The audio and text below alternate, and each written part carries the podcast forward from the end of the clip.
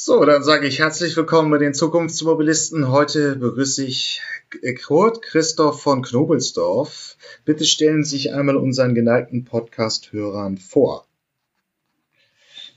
Ja, sehr gerne. Mein Namen haben Sie eben gesagt. Ich ähm, darf seit Mitte Mai ähm, die NOW leiten als Sprecher der Geschäftsführung habe vorher diverse andere Stationen gehabt, unter anderem in der Verwaltung, war in drei verschiedenen Landeswirtschaftsministerien äh, tätig und äh, habe insbesondere über das Thema Wasserstoff den Zugang äh, zur NUB gefunden. Ähm, können Sie kurz einmal beschreiben, was die NOW macht? Für, sagen wir mal, wenn jetzt ein Unternehmer zuhört und sich fragt, wie der Bund die, den Weg zur Zukunftsmobilität koordiniert, was ist da die konkrete Funktion der NAU gewesen? Und es hat sich ja auch in den letzten Jahren verändert. Ja, das, ähm, also erstens mal sagen wir gerne NUW und nicht NAU, aber das nur am Rande. Ähm, grundsätzlich ist es so, dass die NOW eine Programm GmbH äh, des Bundes ist. Das heißt, und das ist ganz wichtig äh, als Abgrenzung, wir sind kein Projektträger klassischer Art. Also wir, bei uns ist auch nicht so, dass, sie, dass bei uns ein Förderantrag eingereicht wird. Wir sind zwar ins Förderverfahren im Weiteren mit eingebunden, beispielsweise bei, bei der Bewertung von Projektvorschlägen, aber wir begleiten also nicht das äh, administrative Verfahren einer Förderung sondern wozu wir da sind, ist tatsächlich Förderprogramme zu ersinnen und zu koordinieren. Das heißt, wir sind sehr nah an der Bundesregierung dran und hängen im Grunde zwischen der Bundesregierung, die fördern will, und denen, die gefördert werden sollen. Und ähm, äh, das Ganze eben mit einer sehr breiten, tiefen Verankerung auch bei, in der Industrie und äh, in der Technologie. Also wir haben eben sehr viel technologische Expertise an Bord und unter dem Dach der NOW findet inzwischen eben nicht nur, anders als der Name vielleicht suggeriert, eben das Thema Wasserstoff- und Brennstoffzelle statt, sondern äh, bei uns gibt es das ganze Bouquet, Portfolio aus Elektro, äh, äh, aus batteriebetriebener Elektromobilität, aus Ladeinfrastruktur, äh, Wasserstoff- und Brennstoffzelle und aber eben auch ähm, Vernetzungsthemen und nicht zu vergessen und besonders wichtig, äh, das ganze Thema synthetische Kraftstoffe und, äh, und CO2-arme Kraftstoffe. All das machen wir. Letztlich kann man sagen, die Überschrift äh, bei der NOW lautet Klimaschutz im Verkehrssektor. Okay, und wir haben ja nun unterschiedlich entwickelte Felder. Die Elektromobilität, die batterieelektrische Mobilität ähm, ist schon in der großjährigen Fertigung angekommen. Ähm, viele Akteure, aber auch Volkswagen bewirbt es an vielen Strecken, kündigt jetzt schon 70 Fahrzeuge bis 2025 an. Wasserstoff war immer ein Thema, hat sich nie wirklich durchgesetzt. Schon, schon 2000 stand der damalige Kanzler Schröder vor dem Wasserstoffauto von Daimler wurde ihm gesagt, ist die Zukunft der Mobilität. Es ist sie nicht geworden. Momentan sieht es eher nach batterieelektrischen Fahrzeugen aus. Warum haben wir jetzt 2020 wieder das Thema Wasserstoff auf der Agenda? Also erstens mal ist ähm, das Thema Wasserstoff ein viel, viel breiteres als nur in Anführungsstrichen die Frage, äh, in welchem in welcher Antriebstechnologie in einem Pkw äh, wird er verwendet, äh, sondern Wasserstoff ist als molekularer äh, Energieträger, ähm, der eben erneuerbar herstellbar ist aus grünem Strom, ist er der Schlüssel zur Dekarbonisierung des gesamten Energiesystems. Das heißt, ohne Wasserstoff keine Sektorenkopplung, ohne Wasserstoff keine Dekarbonisierung der Industrie, keine äh, Dekarbonisierung des Wärmesektors, und auch keine Dekarbonisierung des Mobilitätssektors. So, jetzt ist, fokussiert sich die öffentliche Diskussion und ich halte es inzwischen fast für ein, es ist fast schon Folklore, eine Art Scheingefecht ähm, zwischen der Frage, was setzt sich nun im Pkw-Bereich durch, die Batterie oder die Brennstoffzelle. Ganz klar, für, die, für das absolute Gros der Anwendungen, auch äh, vor, also vor allem in Deutschland, ich rede jetzt erstmal über Deutschland, wird das batteriebetriebene, der batteriebetriebene Pkw die richtige Antwort sein. Also für, ich will mich jetzt nicht festlegen auf irgendeine Prozentzahl, aber wirklich die große Zahl der Nutzungsprofile, für die reicht ein batteriebetriebenes äh, Fahrzeug und auch die damit erzielbaren Reichweiten. Gleichwohl sage ich oder sagen wir immer, dass es auch in Deutschland äh, Nutzungsprofile gibt, jetzt ich rede nur vom Pkw-Bereich, wo die Brennstoffzelle auch künftig Sinn machen kann. Ich nenne ihn mal den klassischen Handelsvertreter, der pro Jahr 70, 80.000 Kilometer in sein Fahrzeug zurücklegt. Dieser wird auch künftig, selbst bei einer gut ausgebauten Schnellladeinfrastruktur entlang der großen öffentlichen Routen, für die wir ja auch zuständig sind und die wir anstreben, der wird im Zweifel in einem Batteriefahrzeug wenig glücklich werden. Und für den kann ein Brennstoffzellen-Pkw die richtige Lösung sein. So, wenn sich jetzt den, den, äh, den Zoom etwas größer ziehen und sich eben äh, sozusagen von Deutschland ein wenig lösen, dann sieht man eigentlich relativ schnell, ähm, dass es viele Gegenden auf der Welt gibt, ähm, wo im Moment noch nicht mal ansatzweise ein Stromnetz derart bestehen würde und auch absehbar nicht entstehen wird, dass man darauf eine vernünftige Ladeinfrastruktur für Batteriefahrzeuge aufbauen könnte. In solchen Regionen müssen Sie, wenn Sie künftig dort CO2-neutral Auto fahren können, eine Alternative haben. Diese Alternative können Brennstoffzellenfahrzeuge sein oder aber Autos mit Verbrennungsmotor und synthetischen Kraftstoffen.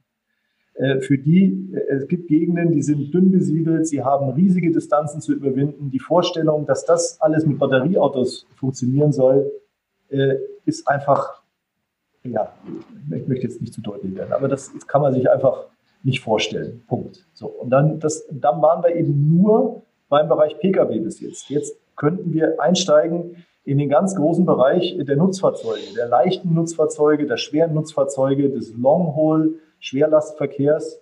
Und auch da ist es so, dass es da zwar auch batterieelektrische Anwendungen und Nutzungsprofile geben wird, die funktionieren, aber da äh, würde ich, also insbesondere im Schwerlastverkehr, äh, würde ich doch eben äh, die Brennstoffzelle und Wasserstoff eigentlich als das, äh, das Default-System der Zukunft sehen, wenn es darum geht, es CO2-neutral zu machen.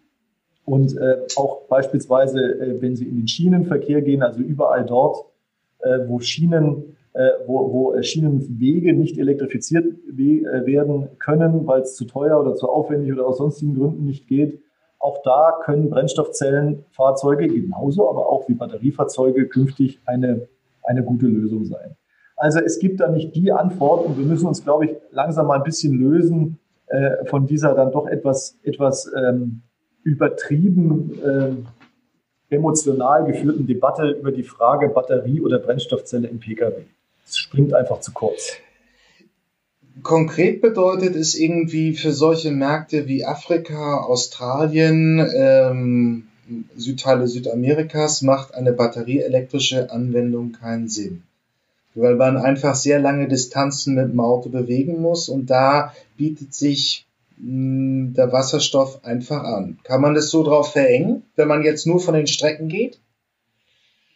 Also ich würde ich würde jetzt mich grundsätzlich nicht auf Regionen festlegen wollen, weil alle, die Sie jetzt genannt haben, eben auch sehr unterschiedliche Entwicklungsperspektiven und Voraussetzungen haben. Aber vom Grundsatz würde ich Ihnen zustimmen, ja, okay. je größer die Distanzen werden, äh, desto einfacher ist es eben mit einem äh, mit, mit Wasserstoff oder einem auf Wasserstoff basierenden flüssigen oder gasförmigen Energieträger äh, die Fahrzeuge anzutreiben, weil sie einfach größere Distanzen ermöglichen und eine einfache, schnelle Nachbetankung ermöglichen. Dann haben wir den Punkt geklärt. Dann nochmal die Fahrzeugkonzepte.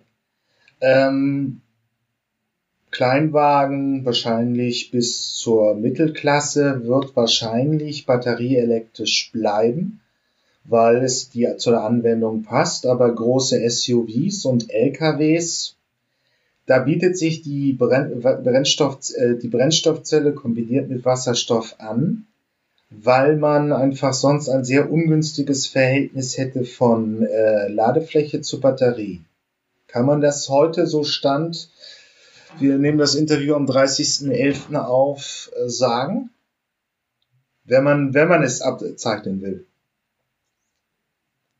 Also ich würde jetzt ähm, gerne, ich würde gerne unterscheiden erstmal noch zwischen den Fahrzeugtypen Pkw und Lkw und dann eben nach den Nutzungsprofilen. Wo ich Ihnen völlig zustimmen würde, ist, dass eben so Kleinwagen und, äh, und, und so kleine, mittlere PKWs, die man so für Alltagsfahrten braucht, Ähm, das werden Batteriefahrzeuge sein. Das ist auch richtig gut so. Und das wird auch, das wird die Mehrzahl sein. Und es ist gut, dass die Automobilindustrie hier jetzt mit großem äh, Druck voranschreitet und eben auch ähm, eine Modellvielfalt auf den Markt bringen wird. Dann äh, gibt es eben das Langstreckenfahrzeug. Ähm, da sehe ich, habe ich ja eben schon gesagt, durchaus eine Chance, auch auf dem deutschen Markt, trotz dicht besiedelten Landes, trotz gut ausgebautem Stromnetz, dass auch dafür äh, ein, ein Brennstoffzellenbetriebener Pkw eine, eine Alternative ist, die hier ein Marktsegment besetzen kann. So, und bei den Nutzfahrzeugen ähm, kommt es tatsächlich auf das Nutzungsprofil an. Ähm, also ich habe neulich den schönen Spruch gehört äh, vom CEO von Daimler, der auf der Vorstellung des Gen H2 Trucks gesagt hat, es macht einen Unterschied, ob man äh, sozusagen äh, Styropor durch die Lüneburger Heide fährt oder ein Stahlträger über die Alpen. Und nach diesen Nutzungsprofilen und aber eben auch vor allem nach, nach den Distanzen, die zurückgelegt werden müssen oder auch ob es immer wiederkehrende Dis äh, Strecken sind, die man fährt, ja, äh, wird es davon abhängen, was jeweils die bessere Alternative ist. Und ich glaube eben, dass der Anteil unter dem Strich, das ist jetzt eine Prognose, dass der Anteil ähm, bei den Nutzfahrzeugen, der dann eben sinnvollerweise äh, mit Wasserstoff- und Brennstoffzelle bedient wird, ein deutlich größerer ist als äh, im Pkw-Bereich in Deutschland zumindest. Das heißt also, aber es bedeutet eben, dass dann Hersteller für ein gewisses Teilsegment von Fahrzeugen nochmal in die Investition gehen müssen, eine Brennstoffzelle zu, ins Auto zu bringen, das massentauglich zu machen, durch den gesamten Produktionsprozess äh, durchzubringen und dann hat man Wasserstofffahrzeuge für, also wir bleiben im Pkw-Bereich, für die lange Strecke. Das wäre dann der Fall, wenn ein Automobilhersteller sowas äh, noch überhaupt noch nicht ähm, gemacht hätte oder angefangen hätte, dann wäre er in der Tat gezwungen, das ganze Verfahren zu durchlaufen. Aber so ist es ja nicht. Sie haben ja eben vorhin schon erwähnt, dass insbesondere äh, Daimler, äh, Sie erwähnten vorhin den Kanzler Schröder, der da schon vor der von dem äh, Fuel Cell Daimler stand, dass die ja schon seit Jahrzehnten im Grunde daran arbeiten. Äh, BMW beispielsweise auch äh, Aktivitäten hat und all die, die auch die, die deutschen Hersteller von BMW abgesehen, weil die keine Nutzfahrzeugsparte haben, aber alle deutschen Hersteller sind ja beispielsweise im Bereich Schwerlast oder LKWs mit der Brennstoffzelle unterwegs. Ja, das heißt jetzt nicht, dass die, dass die das Thema Wasserstoff und Brennstoffzelle komplett ad acta legen. Sie haben nur im Moment ihre Aktivitäten auf den Nutzfahrzeugbereich verlagert.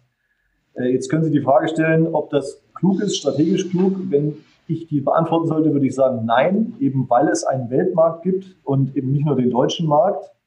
Aber ähm, was den deutschen Markt jetzt für Brennstoffzellen PKWs angeht, da haben wir im Moment eben die Situation, dass es zwei Hersteller gibt, die daran glauben und die weiter daran glauben und hier auch Fahrzeuge in den Markt bringen. Das sind Hyundai und Toyota. Und ähm, solange eben kein deutscher Hersteller äh, sich äh, zu denen gesellt, werden die äh, auf absehbare Zeit den, den Brennstoffzellen oder das Brennstoffzellensegment im Pkw in Deutschland besetzen. Nun gut, Toyota hat den Strategiewechsel erklärt. Sie haben zwischen 2012 und 2018 ähm, komplett auf Wasserstoff und auf den Hybrid gesetzt und dann erklärt, dass sie auch nicht wirklich weiterkommen und bauen jetzt eine batterieelektrische Flotte auf. Hyundai kann ich nicht beurteilen und Mercedes hat jetzt 2018 einmal einen großen SUV mit äh, Brennstoffzelle auf den Markt gebracht, aber das waren 200 Stück, die an Prominente vergeben worden ist. Also es bleibt im Pkw-Segment Stand heute ein relativ kleines Phänomen was die Hersteller wirklich machen, wo sie Geld investieren, wo sie forschen, wo sie es durch die Produktionsprozesse bringen. Also nochmal, die beiden ausländischen Hersteller, Toyota und Hyundai, die glauben da fest dran und gehen da mit sehr, sehr viel Power äh, rein in die, äh, auch in die weitere, in die weitere Entwicklung. Äh, die Deutschen, wie gerade geschildert, ähm, machen das im Moment nicht in dem Umfang, jedenfalls nicht im Pkw-Bereich, sondern konzentrieren sich bei der Brennstoffzelle auf den Lkw. Das kann man gut oder falsch finden, es ist jedenfalls im Moment so. Und nochmal, es ist kein Widerspruch, dass Toyota auch für äh, auch Batterieautos baut. Sie werden, die werden bescheuert, sage ich jetzt mal ganz deutlich, wenn die als Volumenhersteller, die das gesamte Segment vom Kleinwagen bis zur, bis zur Limousine abdecken, wenn die keine Batterieautos auf den Markt bringen würden. Natürlich müssen sie das. Das wird das Volumensegment sein. Aber nochmal, es wird Segmente geben, kleinere Segmente, wo die Brennstoffzelle eine Rolle spielt. Und diese Segmente werden nach Lage der Dinge nicht von einem deutschen Hersteller besetzt, weil dafür ist eben eigentlich jetzt schon Toyota und äh, Hyundai zu weit enteilt. Und wenn man das Ganze übrigens auch nochmal aus Klimaschutzgesichtspunkten äh, sieht, dann sind es, ist es gerade dieses Segment oder sind es gerade eben diese Fahrzeuge, die Langstreckenfahrzeuge, die im Jahr 70, 80.000 Kilometer zurücklegen, die den größten Einfluss haben äh, auf das Thema Treibhausgaseinsparung. Gut, aber Stand heute haben Sie es jetzt dargestellt, verschiedene Hersteller ausländisch äh, bauen die Fahrzeuge. Die Deutschen sind noch zögerlich. Ähm, große Inve äh, Offensiven sehen wir noch nicht. Nur wo soll denn bezogen auf Deutschland der Wasserstoff dann erstmal herkommen? Das ist, äh, das ist eine wunderschöne Diskussion, ähm, weil immer so getan wird oder im Kontext dieser Diskussion so getan wird, als müssten wir in Deutschland jede Kilowattstunde erneuerbaren Strom oder jedenfalls alles, was wir an erneuerbarer Energie bräuchten, in Deutschland herstellen. Ich weiß nicht, woher diese Überlegung kommt, aber die ist Basis ganz vieler ähm, äh, Strategien und auch leider immer in dieser, in dieser Diskussion handlungsleitend.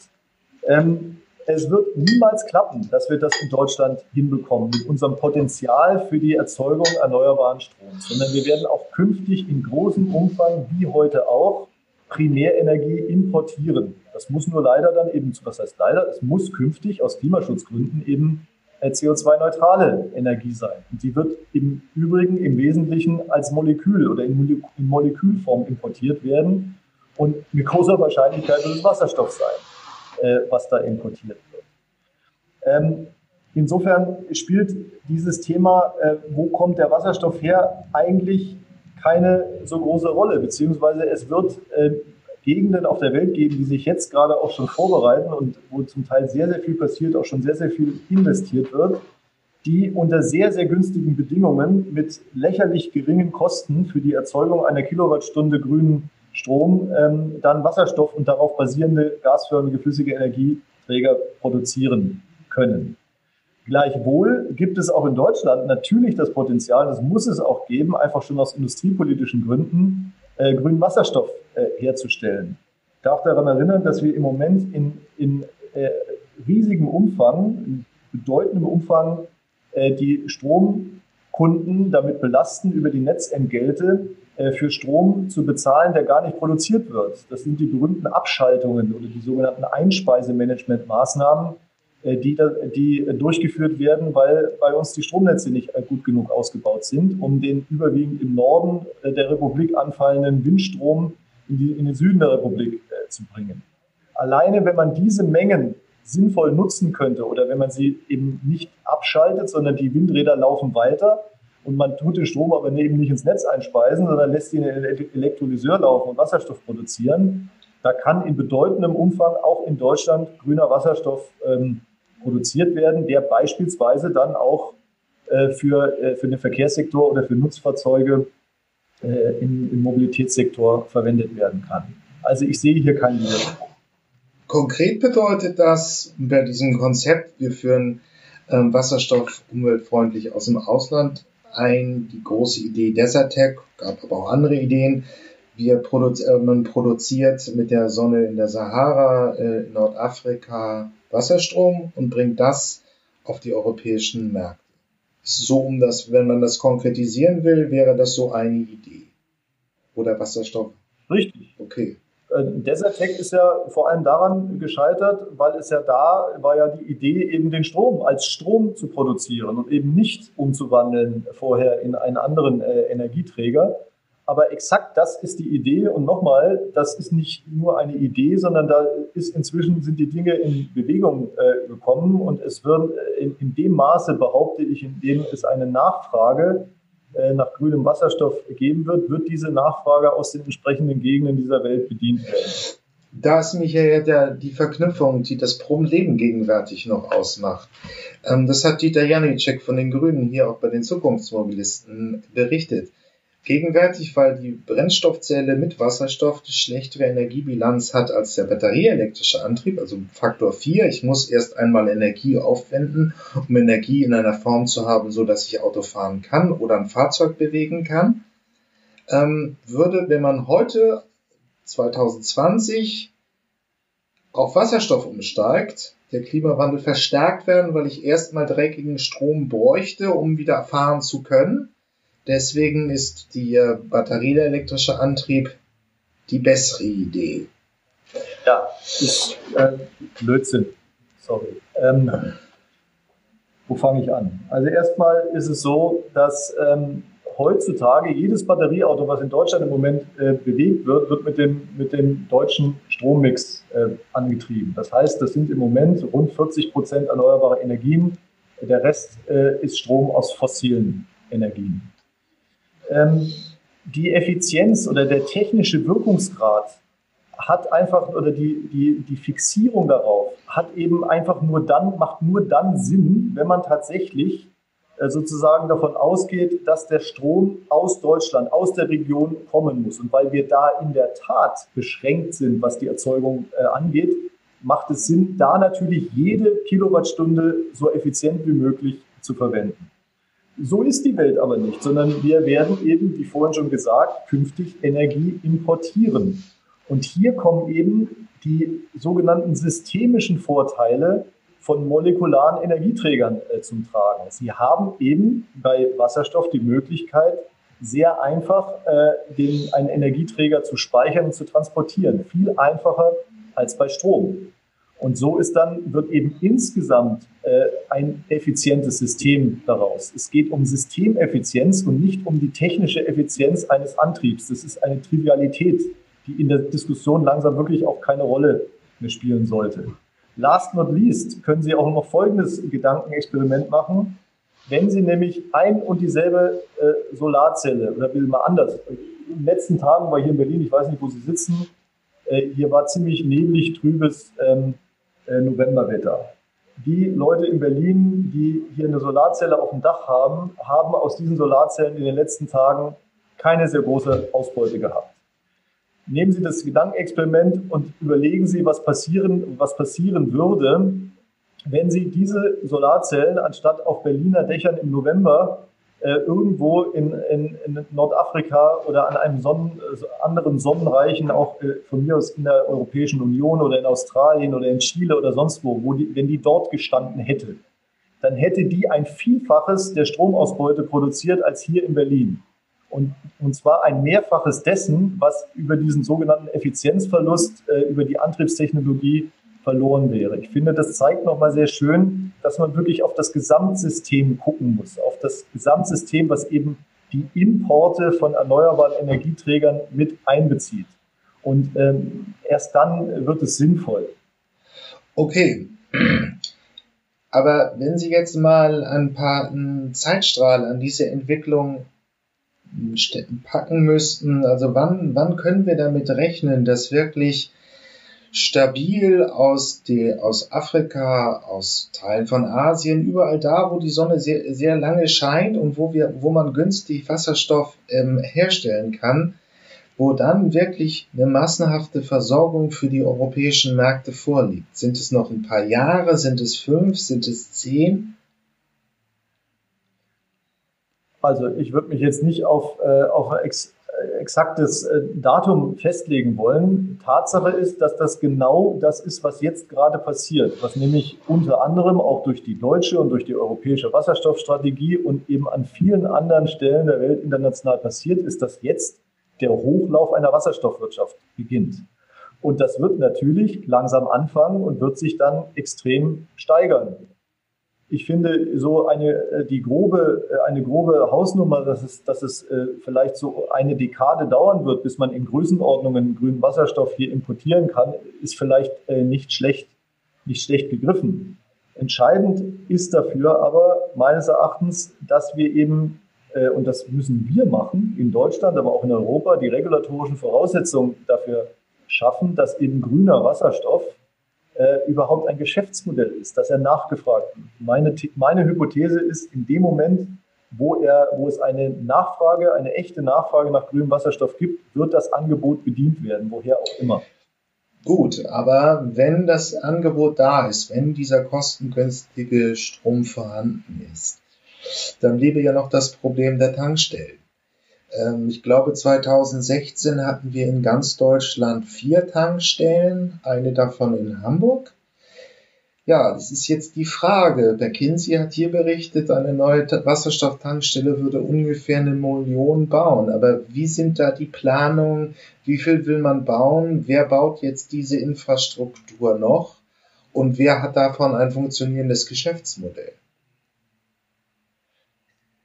Ähm, Gegenfrage in diesem Kontext gibt es, zeigen Sie mir ein funktionierendes Geschäftsmodell aktuell für Schnellladesäulen für Batteriefahrzeuge? Das ist bei Innovationen immer ein bisschen schwierig. Ähm, äh, äh, und ähm, also was die Wasserstofftankstelleninfrastruktur angeht, äh, gilt erstmal grundsätzlich, ähm, dass man eben viel weniger Wasserstofftankstellen braucht als Ladepunkte für Batteriefahrzeuge. Ähm, das, was wir im Moment haben, übrigens in Deutschland vergleichsweise gut ausgebautes Netz. Ähm, ich glaube, inzwischen haben wir 86 aktive äh, Wasserstofftankstellen und die, die Zahl 100 ist in Sicht. Und danach hat man sich ja vereinbart, äh, je nachdem, wie die Nachfrage ist und die Anzahl der Fahrzeuge, ähm, wird man das weiter äh, aufbauen. Das ist ja auch Gegenstand einer EU-Richtlinie, die AFID-Richtlinie, das ist weiter die Alternative Fuels Infrastructure Directive, dass, der, dass das weiter ausgebaut wird. Das Thema Tankstellen, ähm, ähm, oder Ausrollen einer Tankinfrastruktur wird auch Gegenstand der sogenannten IPSAI-Projekte sein, die jetzt dann ähm, als Maßnahme der europäischen Ebene ausgerollt werden. Also es wird einen Aufbau einer Wasserstofftankinfrastruktur geben. Äh, es, Im Übrigen wird sie sich unterscheiden für PKWs und für LKWs, weil es unterschiedliche Technologien sind. Ähm, aber das wird sich orientieren eben an der, an der Zahl äh, der Fahrzeuge und wird parallel äh, praktisch mit dem Hochlauf äh, der Segmente passieren, genau im Übrigen wie auch beim, im Segment der batterieelektrischen Mobilität, wo wir ja auch noch äh, große Schritte zu gehen haben. Ähm, dann bliebe halt einfach noch ein Punkt. Ähm, es geht ja dann um das gesamte System zwischen Energie und Mobilität und das die vielbeschworene Sektorenkopplung. Was müsste der Bund dann jetzt da noch machen, um ähm, diese, diese Schnittstellen, die es geben muss, wirklich voranzutreiben? Naja, wenn Sie die Sektorenkopplung ähm, mit Wasserstoff, mir fällt gerade ein, das ist ein Riesen, also das, was, diese Frage ist wirklich ein, ein Riesenthema, weil es ist nicht nur der, der Wasserstoff, sondern es ist ja auch, äh, das betrifft auch tatsächlich die batterieelektrische Mobilität. Ähm, in beiden Fällen gilt, dass wir den regulatorischen Rahmen anpassen müssen. Ähm, beispielsweise eben für, was batterieelektrische Mobilität angeht, ähm, muss es viel, viel besser möglich sein als heute, dass jemand, der zu Hause seine eigene Produktion von erneuerbarem Strom hat, dass er eben immer im Grunde je nach Marktlage entscheiden kann, nutze ich diesen Strom selber, beispielsweise um mein Batteriefahrzeug zu laden oder um mein eigenes Haus oder mein oder sonst was mit Strom zu versorgen, oder aber biete ich diesen, biete ich diesen Strom auf Märkten an. Und die schöne Zukunft an dieser Stelle ist ja, dass es im Grunde äh, ein komplett smartes System gibt und sich der Einzelne um überhaupt nichts kümmern muss, weil im Hintergrund kluge Algorithmen laufen, die permanent checken, was das Beste ist und jeweils, und jeweils eben entweder die Entscheidung treffen, Selbstnutzung, Eigennutzung oder Angebot auf diversen verschiedenen Märkten. Von einem solchen Marktdesign, Strommarktdesign, sind wir noch sehr, sehr weit entfernt. Das heißt, hier haben wir regulatorisch, auch was die Sektorenkopplung angeht, weil es geht ja auch darum, beispielsweise die, die, ähm, die Dienstleistung oder die Batterien beispielsweise eines E-Fahrzeugs als Flexibilitätsleistung auf dem Strommarkt anzubieten. Und dafür fehlt uns äh, der regulatorische Rahmen des Marktdesigns. So, und das Gleiche gilt in ähnlicher Form für das Thema Sektorenkopplung äh, mit Wasserstoff. Sie müssen im Grunde ermöglichen, dass es Geschäftsmodelle gibt, tragfähige Geschäftsmodelle, die dann eben ermöglichen, dass, ähm, äh, dass Strom äh, umgewandelt wird, in Wasserstoff umgewandelt wird und zwar zu ähm, Produktionskosten, die eine, die eine, äh, weiter, eine Weiterverwendung, eine Verwendung überhaupt äh, ermöglichen. Auch da haben wir noch sehr viele Schritte zu gehen. Ein erster großer Schritt ist jetzt getan worden oder wird jetzt getan, indem nämlich der Strom, der in eine Elektrolyseur fließt, von der EEG-Umlage sehr weitgehend äh, befreit wird. Äh, das scheint jetzt auf gutem Wege zu sein. Äh, das ist aber äh, lange noch nicht alles. Auch da müssen noch diverse Schritte und Anpassungen vorgenommen werden, äh, damit es eben eine wirkliche, damit eine Sektorenkopplung tatsächlich ermöglicht. Okay, das war jetzt vielleicht ein bisschen zu weit gedacht, aber wenn man sich jetzt die Entwicklung nochmal vielleicht zurück zum Wasserstoff in dieses Energiesystem, in dieses neue Energiesystem hinein reinguckt, welche Geschäftsmodelle werden denn schon in den nächsten Jahren halbwegs tragfähig? Wenn hier Unternehmer zuhören, ist es ja schon eine Frage. Wir sind jetzt so ein bisschen ähm, ja, Moonshot-mäßig unterwegs und schauen uns an, wie die Zukunft aussehen könnte. Aber was sind wirklich die nächsten Schritte, die auch schon ein stabiles Geschäftsmodell versprechen in dem Weg zur Zukunftsmobilität? Das ist eben tatsächlich no rocket science und auch kein Moonshot, wie Sie eben sagen, sondern das liegt eigentlich, äh, liegt es auf der Hand und äh, wird jetzt Gott sei Dank äh, auch ähm, angepackt. Leider im Moment, wie es aussieht, nicht entschlossen genug. Ähm, ich, würde, ich würde es so zusammenfassen wollen. Sie müssen Geschäftsmodelle ermöglichen, wo die grüne Eigenschaft von dem Wasserstoff, also eben die Tatsache, dass er CO2-neutral ist, für sich genommen einen Wert hat. Warum? Weil sie nämlich auf absehbare Zeit, jedenfalls solange wir nicht eine deutlich höhere CO2-Bepreisung haben, wie wir sie im Moment haben, wie sie auch wie sie im Moment angedacht ist, werden sozusagen die Herstellungskosten von grünem Wasserstoff auf der einen und grauem Wasserstoff, also aus fossiler Energie erzeugter Wasserstoff auf der anderen Seite, nicht kompatibel sein. Der graue Wasserstoff wird auch auf absehbare Zeit günstiger sein als der grüne. Das heißt, Sie werden niemanden finden, der einfach, der nur in Anführungsstrichen Wasserstoff verwenden will, der dann den grünen kauft, obwohl der graue deutlich billiger ist. Es sei denn, er ist aus irgendwelchen Gründen besonders äh, klimabewegt oder möchte, hat damit irgendwie, äh, kann da Marketing was mitmachen. Aber in großem Stil wird das nicht passieren. Also nochmal, der grüne Wasserstoff muss oder die grüne Eigenschaft muss einen Wert bekommen. Wie kann man das machen? Zum Beispiel, aktuell wird diskutiert die Umsetzung der sogenannten RED 2, Renewable Energy Directive der EU-Kommission, die jetzt in Deutschland nationales Recht übersetzt werden muss. Und da gibt es diverse Stell äh, Stellschrauben. Eine zum Beispiel ist es, äh, Raffinerien, also äh, den Produktionsanlagen von herkömmlichen Kraftstoffen äh, zu erlauben, was sie bislang nicht dürfen, dass grüner Wasserstoff, der Einsatz von, die Mitverarbeitung von grünem Wasserstoff im Raffinerieprozess künftig angerechnet wird auf deren Verpflichtung äh, zur Treibhausgaseinsparung. Warum hat das einen Einfluss? Weil die Raffinerien damit sozusagen Strafzahlungen vermeiden können, wenn sie grünen Wasserstoff einsetzen. Und damit hat man ein völlig anderes Kostenkalkül. Es spielt dann nämlich nicht mehr sozusagen der Kostenvergleich zwischen grauem und grünem Wasserstoff eine Rolle, sondern äh, der, ähm, die Kosten, die, äh, die sonst alternativen Kosten, die man hätte, um CO2 in, in, der, in dieser Größenordnung eben äh, einzusparen. Ähm, eine ähnliche Möglichkeit gäbe es, auch das steht noch an in den nächsten Jahren, ähm, bei der Reform der EU-Flottenemissionsverordnungen, also den Vorgaben, die die deutschen oder die überhaupt die europäischen Kfz-Hersteller haben, äh, bei ihren Flottenemissionswerten. Wenn sie dort nämlich den Herstellern erlauben würden, das Inverkehrbringen von grünem Wasserstoff oder synthetischen Kraftstoffen auf ihre Flottenwerte anzurechnen, dann haben sie sofort einen Nachfrageeffekt äh, nach genau diesen Produkten, äh, weil das nämlich so lange passieren wird, solange es für die Kfz-Hersteller günstiger ist, solche Kraftstoffe zu produzieren, in den Markt zu bringen, ähm, als die Strafzahlung an die EU zu leisten.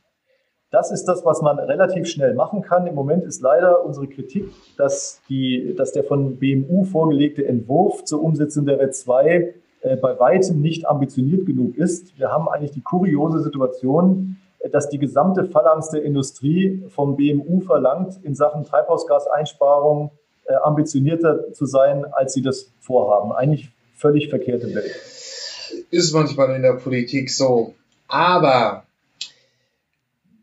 wir nehmen dieses Interview ja im November 2020 auf. Bei der Batterie und bei den batterieelektrischen Antrieben muss man jetzt einfach erstmal konstantieren, feststellen, dass 80 Prozent der Batteriefertigung in Asien sind. Die machen beim batterieelektrischen Fahrzeug 30 Prozent der Wertschöpfung aus.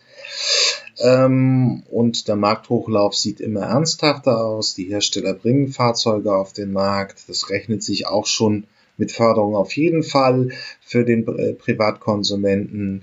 Ohne wird es ein bisschen knapp, aber selbst da gibt es Angebote, die funktionieren.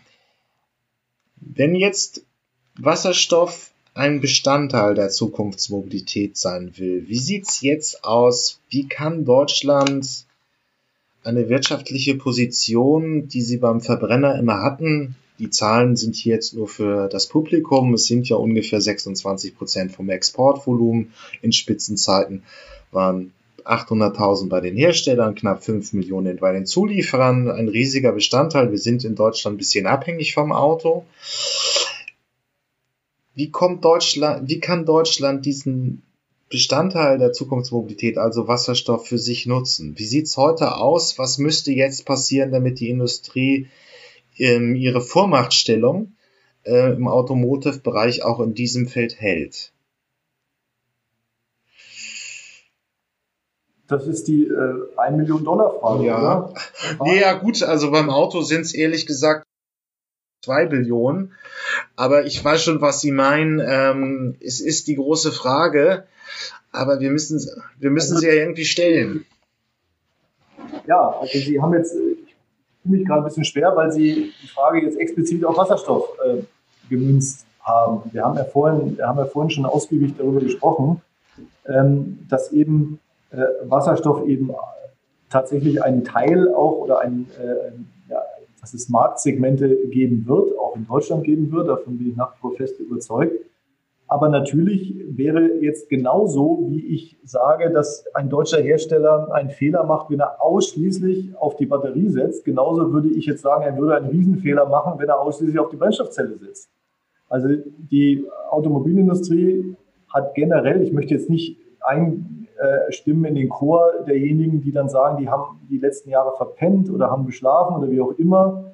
Denn de, de facto ist es ja so, dass sozusagen diese ganz, dieses, das Thema Klimaschutz ähm, äh, hat ja wirklich eigentlich erst in den letzten paar Jahren so diese dieses extrem drängende Moment äh, bekommen. Und jetzt ist eben tatsächlich, jetzt sind die mit der Zeitachse einfach hinterher. Im Moment ist einfach der Druck, äh, im Klimaschutz voranzukommen, äh, so groß oder schnell voranzukommen, äh, größer als das, was die Automobilleute normalerweise in ihren Innovationszyklen und wie sie neue Fahrzeuge auf den Markt bringen, normalerweise auf die, auf die Beine stellen. Das heißt, die sind gerade in extremer Weise gefordert. Ähm, äh, jetzt kommt die Corona-Krise noch hinzu. Das heißt, sie verkaufen jetzt ohnehin weniger Autos und müssen jetzt genau in dieser Phase sogar noch ähm, entscheiden, wo sie ihre Innovationsbudgets sozusagen einsetzen. Also ich beneide die auch nicht, die Automanager, weil im Grunde können die, die können es eigentlich fast nur falsch machen aus heutiger Sicht. Ich glaube aber, sie müssen trotzdem es eben hinkriegen, auf alle, äh, auf alle letztlich äh, viel, äh, zukunftsversprechenden, vielversprechenden alternativen Antriebsarten und auch auf die alternativen Kraftstoffe zu setzen und die alle gleichermaßen äh, sinnvoll nach vorne zu bewegen. So, und ob das klappt und ob die am Schluss, ob sich dann am Schluss rausstellen wird, dass äh, Toyota da das bessere Spiel gespielt hat oder VW oder Hyundai oder wie auch immer, ähm, das können wir dann in zehn Jahren besprechen. In einer Folge. Gut, ähm, ja, es ist nur die, der Versuch gewesen. Die, Elektro die batterieelektrische Mobilität ist ja als Innovationsfeld, da kommen wir jetzt zum Anfang des Gesprächs auch wieder hin, schon etwas reifer. Die Deutschen haben, ich berichte jetzt mal die Fakten, die Hersteller bringen immer mehr Fahrzeuge rauf, aber das Batteriethema ist eigentlich Stand heute verloren. Es gibt immer mal wieder Versuche, dass das auf europäischer Ebene, dass eine Fertigung mit Frankreich und eine Kooperation auch mit dem französischen Staat erfolgreich wird. Aber in Deutschland hat sich da keiner herangetraut, weil die Batteriefertigung einfach die Produktionsseite nicht funktioniert. Es gibt schon allein zu wenig Fachleute. Jetzt stellt sich das. Ihnen jetzt aber, Peter Altmaier würde Ihnen jetzt aber heftig widersprechen, sondern es gibt gibt da ganz, äh, ganz im Gegenteil, gibt es ja da durchaus spektakuläre äh, Ansiedlungen. Ich meine jetzt nicht nur Tesla, sondern ich erinnere beispielsweise hier BASF Schwarzheide in Brandenburg, die jetzt in großem Stil in, in die Kathodenfertigung äh, einsteigen. Es gibt andere große Ansiedlungen ähm, und Batterieproduktionsvorhaben. Es fließt sehr, sehr viel Geld, auch europäisches Geld, in den Aufbau einer europäischen Batteriefertigung. Also ich würde nicht sagen aus heutiger Sicht, äh, dass da die Messe schon äh, gelesen ist. Dass man sich etwas spät auf den Weg äh, gemacht hat, ist ohne Zweifel. Gibt eben auch andere Stimmen. Herr Musk baut immer größere Fabriken, hat große Lernkurven, aber das passiert halt, wenn man zehn Jahre das schon kann, dann kann man. Aber er baut sie doch in Brandenburg. Ja, aber es sind, wir werden ein bisschen zur Werkbank äh, anderer Hersteller, was auch nicht schlimm ist, aber äh, äh, die Vormachtstellung beim Verbrenner, so sieht's jetzt einfach definitiv nicht aus. Ich bin hier nicht dazu da, irgendwie zu sagen, dass die Autoindustrie dieses äh, in zehn Jahren untergeht. Da gibt's andere im Netz für, die das machen. Nur, es ist schlichtweg, wird jetzt viel versucht. Der Staat hat Fördergelder gegeben, aber auch äh, Herr Professor Winter hat gestöhnt, dass es immer noch schwierig ist, äh, ähm, Studiengänge aufzulegen, um Batterieexperten in der Elektrochemie auszubilden.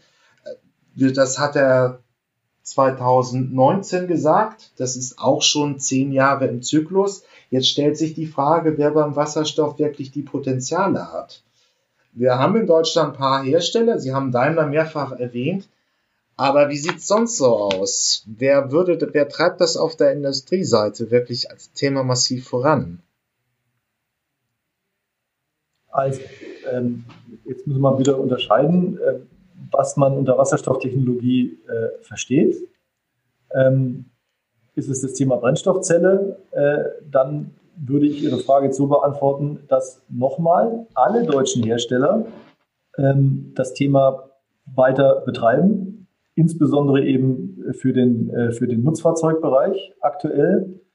Ähm, das Thema Wasserstofftechnologie geht aber deutlich über das Thema Brennstoffzelle hinaus, sondern es geht ja eben auch um die ganze Technologie zur Elektrolyse, zur Speicherung, zur, zum Transport ähm, und so weiter und so fort. Und da und auch die, die Produktionsverfahren für synthetische Kraftstoffe. Und da ist es eben nach wie vor so, ähm, dass es da äh, in Deutschland, insbesondere in Deutschland, ein sehr gutes, ein ein, ist der Status eigentlich sehr gut. Wir haben da nach wie vor Innovationsvorsprünge und haben exzellente Unternehmen und deswegen hat die deutsche Wasserstoffstrategie, die nationale Wasserstoffstrategie, ja auch ausdrücklich eben diesen Industrie- oder einen industriepolitischen Fokus, um eben zu sagen, wir müssen es hinkriegen, dass diese Unternehmen, die eben auch, was weiß ich, Elektrolyseanlagen bauen ähm, oder synthetische Kraftstoffe herstellen, dass die äh, einen Anteil an dem sich entwickelnden äh, globalen Markt äh, bekommen. Das heißt, da ist mir ehrlich gesagt nicht so bange wie Ihnen offenbar. Aber das wäre dann im Prinzip so die, diese sehr stark, dass die technologieorientierten deutschen Mittelständler, die in diesen Themenfeldern aktiv sind, Elektrolyse, die ganze Technik, im Prinzip technologisch ähm, gut gerüstet sind. Und jetzt hängt es davon ab, wie diese, wie diese Bewegung entsteht. Also erstmal wird günstig, äh, günstiger Wasserstoff aus sonnenreichen Regionen nötig sein. Dann ist es die Frage, wann wir ähm, ähm, Tankstellennetze haben. Und dann haben eben auch ähm, diese technologieorientierten Unternehmen aus dem Mittelstand, vielleicht auch aus der Großindustrie und wahrscheinlich auch aus der Startup-Welt, ähm, funktionierende Geschäftsmodelle. Das ja. wollte ich nur zusammenbündeln als, als Ergebnis. Das ist, das ist richtig. Das ist das, was jetzt eben passieren muss. Also es muss, äh, wir haben grundsätzlich eben im Moment tatsächlich kein Geldproblem. Es steht sehr, sehr viel Geld für Förderung äh, zur Verfügung. Es gibt jetzt äh, die Strategien. Was noch fehlt, ist der regulatorische Rahmen. Und ähm, das ist eben insofern wichtig, als bei dem, für den Hochlauf einer Wasserstoffindustrie eben die Dinge ineinander greifen müssen. Und die, die Herausforderung besteht eben jetzt darin, den regulatorischen Rahmen so zu gestalten, dass man über die Förderung ähm, eben auch nicht nur in Deutschland, sondern generell äh, europaweit jetzt beispielsweise ähm, es hinbekommt, dass man das ganze Thema jetzt industriell hochskaliert. Und ja, aber äh, dadurch, dass das ja im Grunde eins der ganz großen gesetzten Themen, der industriepolitischen gesetzten Themen auch der Europäischen Kommission ist ähm, und nicht nur eben in Europa, sondern an, im Grunde weltweit ist gerade äh, sehr viel äh, Euphorie rund um das Thema Wasserstoff geht, äh, gibt, bin ich sehr zuversichtlich, dass wir in den nächsten Jahren da sehr viel erleben werden, was dann auf die Beine geht. Herr Knobelsdorf, ich möchte mich bedanken für dieses Gespräch. Ich danke Ihnen. Wunderbar.